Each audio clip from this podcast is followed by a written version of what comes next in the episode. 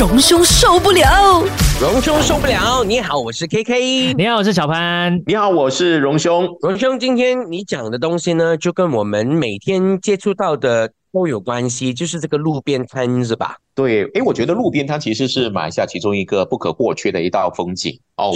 我想每一个人都应该有这样的经验，就是去路边摊买东西吃。我小时候啊，就是吃路边摊长大的，它长成这个样子，你看啊。那 你的样子没有问题，OK。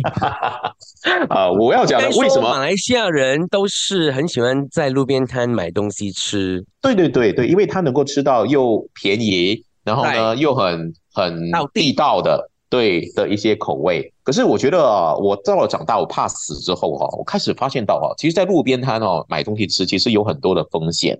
你看最近哦，在怡保就发生了这件事情，哎，在路边摊买东西吃，结果呢，有一辆这个巴士呢，因为驾驶盘有问题啊，失控，然后就就这样撞上路边摊，然后把那个当那个时候在路边摊买买饭的这两个男子撞伤了。所以你看啊，你去买路边摊，你要解决你肚子的问题啊，结果反而你可能还会受伤。因为我后来发现，其实。在马来西亚，你看我们路边摊啊越来越多，尤其是经济不好的时候，越来越多人呢会摆摊来，呃，可能要增加一点收入啊，或者是转行等等的。可是你可以发现哦，现在很多路边摊的那个摊子哦，他们摆的位置哈是越来越越路边了。这个路边的情况就是，他甚至哈是很危险的，就是有时候在一个转角的地方，他觉得那个转角的地方呢，就是一个最明显的让大家看得到的地方，他就在那边摆一个开档卖卖东西。可是你一想哦，你。摆档之后啊，当大家买东西的时候呢，就会怎么样呢？停车，所以呢，大家就停在沿路旁，所以就变成了交通上呢有受到很大的一个影响。所以也制造了很多可能会发生车祸这样的一个一个因素。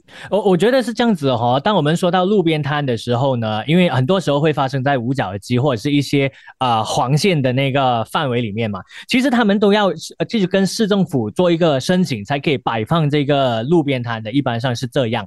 但是呢，我们看到呢，是当他们看到他们生意是哎好像挺有商机、挺多机会的，这样他们就会开始 expand 他们的 business，然后将那些桌椅啊就越放越。多越放越多，然后变成假设那一个范围其实是你回家的那个路上呢，你就会你自己情绪也会很暴躁一下。怎么我就是买了这一边的家，然后回家的时候就会发现这一个情况，我回不了家，然后我要我还要你知道我家外面我就要说，我家外面会有 Rela Rela 帮忙合理化那一个 double bug，然后主要是给那个路边摊，所以变相的我们这种回家的，我就觉得。好可怜哦！那我家附近就很多这样的这个小贩，原本那边就是平时都有很多很多的车子经过的，但是呢，在 MCO 之后就开始有摆摊子，而且越摆越越多，就变成一个巴萨马浪了。你这样子一讲，我跟你的家其实外面都会有这个情况出现。我们时常看到的那些呃路边摊也好，或者是呃他们是餐厅，可是呢桌椅都摆到在外面也好。其实会看到班达拉亚来把他们这些座椅全部拉上车，可是过了没几天，他们又把那个座椅再次的摆回同样的那个位置。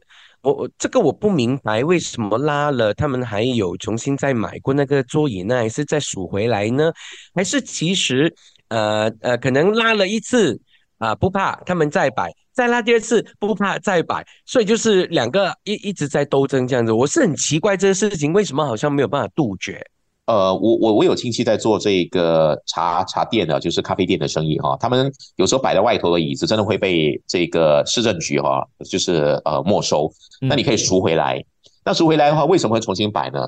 呃，我觉得可能呃，必须要说的是，很多的小贩的确生活不容易。很多人是因为可能 MCO 之后哈，是工作没了，然后就必须要找出路啊。所以我想呢执法人员的眼里呢，其实他们也有点两难。也就是说，我要执法呢，可是我又想到这些人已经是靠着这个小贩的工作来维生，我不让他们有一条生路的话，好像有点说不过去。所以你说这样执法不外乎人情的情况底下，所以我觉得他们也是有困难的。所以有时候是睁一只眼闭一只眼。但是我觉得这样的一个做法呢，其实呢只会让问题越来越严重。我我觉得如果呢真的是需要的话，倒不如说内区如果是越来越多小贩啊路边摊，那我觉得你就要找一个。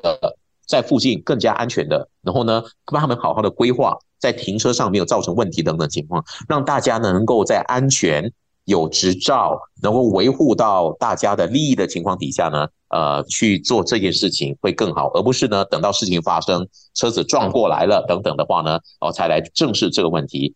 现在我们看到是撞到了两个人受伤，我们不希望这件事情呢，呃，以后呢还有更大的一个这样的一个伤害哦。那发生的时候呢，那就非常的遗憾。所以呢，吃路边摊是好的，但是要合法，要有安全，我们吃的才会安心。